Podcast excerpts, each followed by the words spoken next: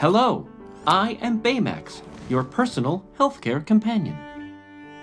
暖心大白伴你同行，嗨，你还好吗？欢迎收听大白暖你心，I'm your personal healthcare companion, Ice。新节目，第一期大白暖你心，在这个盛夏夜晚就此开播，我会伴随你一路成长。今天要分享给大家的文章是来自小川书的《我一辈子都没胖过》。六岁时，我在炕桌上吃饭，你坐在地下编席子，姥爷在炕上抽烟，忘记两个人彼此说了一句什么不对付，就突然对骂起来。之后，姥爷抄起饭碗摔了过去。你用手一挡，饭碗落在地上，应声而碎。我就吓得哇的哭了起来。第二天一早，你手腕肿了一个大包，连腰带都系不上，但是还是挣扎着起来想做饭。后来舅姥爷来了，把你拖到医院去检查，发现是手腕骨折了。你和老爷吵了一辈子，动手打架许多次，据说那是最严重的一次。我十二岁时，大门口来了卖小鸭子的，你买了几只放在院子里。我和邻居的小朋友跑出去玩，忘记关院子的大门，结果小鸭子跑了出去。你打了我一下，罚我去找。我就边哭，边冲着天上喊：“鸭，鸭，鸭！”然后你又狠狠地打了一下，让我认真找。最后，那只小鸭子被你在门口的水塘里发现了。我一直哭哭啼啼的到晚饭时分，还觉得自己委屈极了。你拿了一个咸鸭蛋逗我说：“再哭，鸭蛋黄也变苦了。”然后我就不哭了。有一次，我和小表舅家的表弟玩，结果不小心把堂屋的子弹锁撞上了。表弟被锁在屋子里，吓得哇哇大哭。我在窗边，无论怎么教他打开锁，他都不肯，只是一个劲儿的哭。你从外面回来，看到这情况。二话没说，用砖头把玻璃敲碎，打开窗户，跳进去把门打开。然后你骂我笨，说我蠢货，让我滚。我就真的大半夜离家出走了。我拿着书包，骑上自行车，决定去找爸妈。那时候，父母在一个特别偏僻的地方种蔬菜大棚，非常远。我黑灯瞎火，凭着记忆，就真的找去了。见面的第一个瞬间，本来在路上想好的是那些苦水，居然都说不出口，只是说，就是想来这边住。后来半夜十一点，小舅舅开着三轮车找了过来，妈妈才知道我和你吵了架，夫妻出走。我看到你在三轮车后斗，一脸焦急又无奈的表情，倔强的别过脸，一句话都没说。你尴尬的笑笑，想摸摸我的头，被我躲开了。十五岁时，第一次离家去外地读书，只有寒暑假才能回来。表弟表妹也都长大了。姥爷疼大舅舅家的孩子，你疼小舅舅家的孩子。每次春节团聚宴，都看到姥爷把鸡腿夹到表弟碗里，你把另一个鸡腿给小舅舅家的表弟。然后我扁扁嘴和妈妈说：“其实我最爱吃鸡翅膀了。”我曾经问妈妈：“为什么你会那么偏向？”妈妈说：“因为养儿防老嘛。对孙子好，就是期望儿子将来能更孝顺，能为自己养老送终。我就不服气地说：“但是我也能啊。”我妈就笑着说：“等你挣了大钱，你能给他们多少？”我说：“肯定很多，反正很多很多就是了。”那年，我疯狂迷上画漫画，被同学撺掇，鬼使神差和两个同学一起去沈阳报考美术学校。从来没学过素描和色彩，拿着老妈给买的油画笔进了考场，带着无比的自信参加完考试，回来之后还和你说：“嗯，考得还行吧。”后来的结果，当然是名落孙山。之后中考落榜，当然居然没有任何沮丧。脑袋中的第一反应，居然是太好了，可以在家画漫画了。后来高中意外有了美术加试的机会，我就带着气定神闲、舍我其谁的态度去了。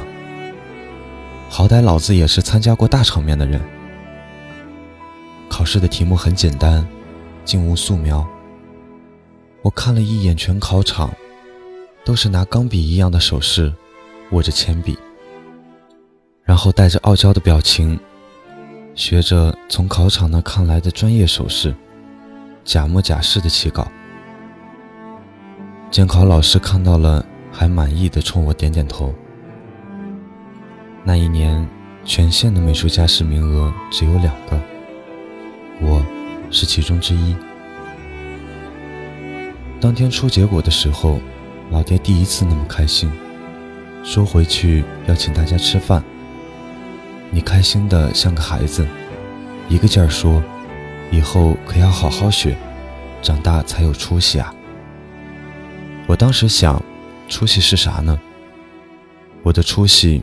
就是将来成为一个像北条司一样的漫画家啊！我最好的两幅作品，至今都镶在你橱柜的玻璃门上。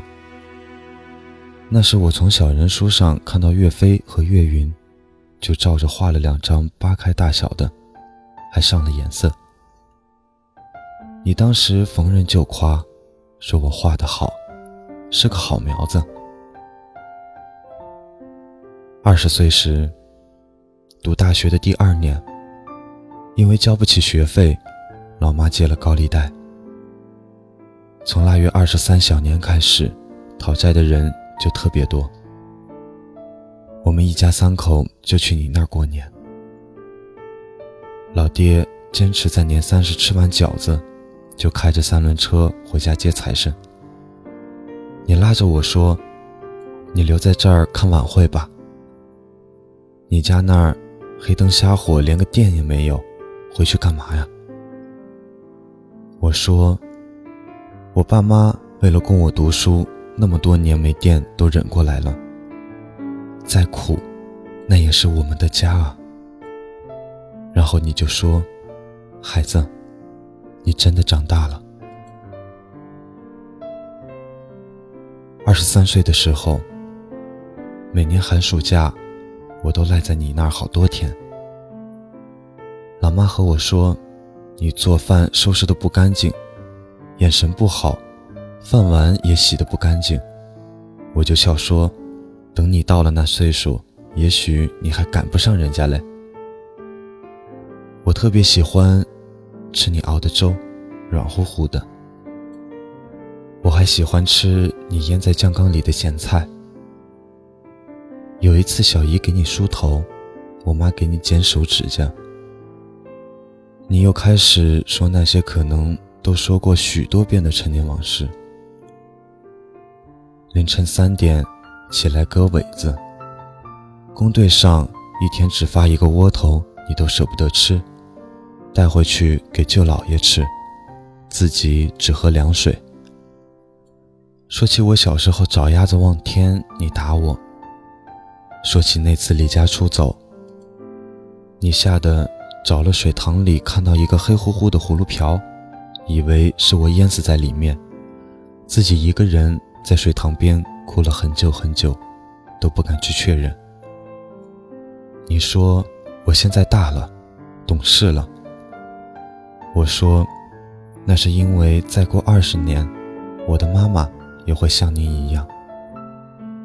我现在对您好，其实。就是在对二十年后自己的母亲好。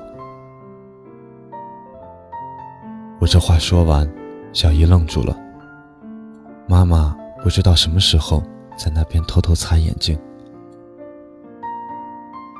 二十五岁的时候，来京第一年的春节，我没赚到什么钱，但是东北人都讲究不能空手回家。我给父母一人买了一套保暖内衣。给姥爷买了两瓶特别好的酒，却不知道应该给你买点啥。最后，妈妈说你冬天怕冷，要不买一顶帽子吧。我就挑了一个红色的绒线帽子给你。你看到，笑个不停，说：“谁这么大岁数还戴着红帽子，看着像个老妖精似的。”二十八岁时，还没出正月，你和二姨还有三姨就把我围住，和我讲这么大岁数应该成家立业了。我说我现在要钱没有，要啥没啥，哪个姑娘乐意跟我？你就苦口婆心地说，你可不小了，我还等着看你娶妻生子呢。我就笑说。反正大舅舅家的表弟不是快结婚了吗？你的大孙子都要有孩子了，你有了重孙子就够了。我这个外孙子，你干嘛还老这么惦记啊？你就敲了我一下，说：“啥大孙子外孙子的，还不都是我的亲孙子吗？”那是快三十年来，我听到的最温暖的话。三十二岁时，春节我带着女友回去，你特意把之前给你的红帽子翻了出来，然后问我，看像不像孙悟空？那时您的身体状况每况愈下。我说，看，这是您的外孙媳妇儿，我们十一就结婚，你可一定要吃我们的喜酒啊！你就说，放心。我一定等得到。四月，老妈给我打电话，我听到背景里放着哀乐，就先问：“是不是你走了？”妈妈只说了一句：“嗯”，就泣不成声。我买了当天的车票回去，一路上大雨瓢泼，窗外乌黑一片，我在车窗里，时光。犹如放电影一样，一幕一幕闪过。我记得你最喜欢收拾菜园子，每一年都种好多瓜，之后自己吃不了，就四处给儿女送，哪怕人家也吃不了。你每年都要腌酸菜，谁走的时候都要让人家拿几颗。你还自己爱做酱，把酱。弄成一坨一坨，看起来很像便便。我母亲是长女，最先结婚。我是这些后代里你最早看到的人。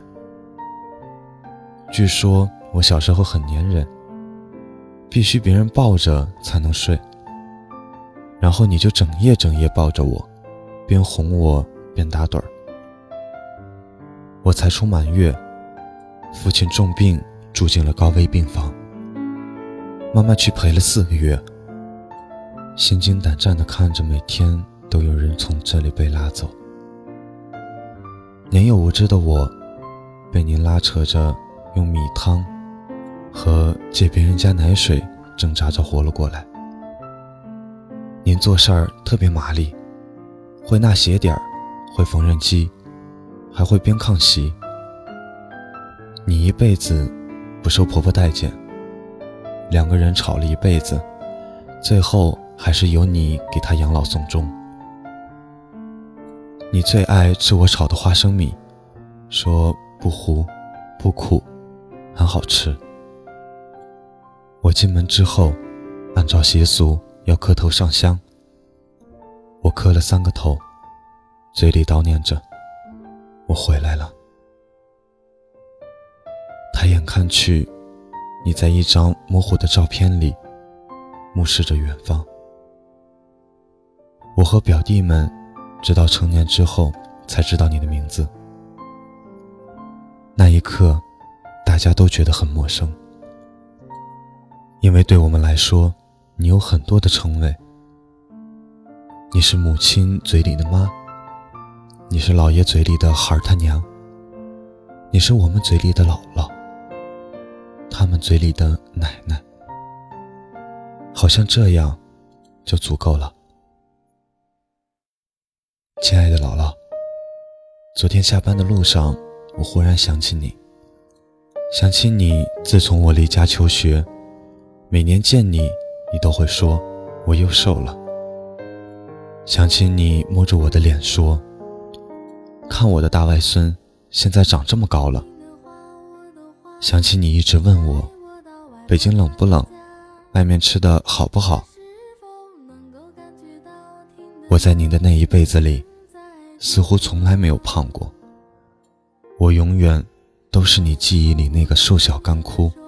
跟在你屁股后面长不大的小萝卜头，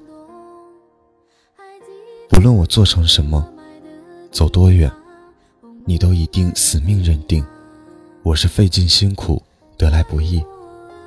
你这一生都不曾教给过我多么动人的大道理，你唯一总对我说的就是：人在外要好好吃饭，常常回家。你看，你这孩子又瘦了。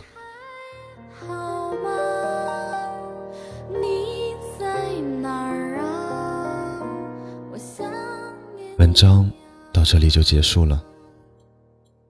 你的姥姥是否还健在？多去关心关心他们吧，因为不知道什么时候，他们终将离去。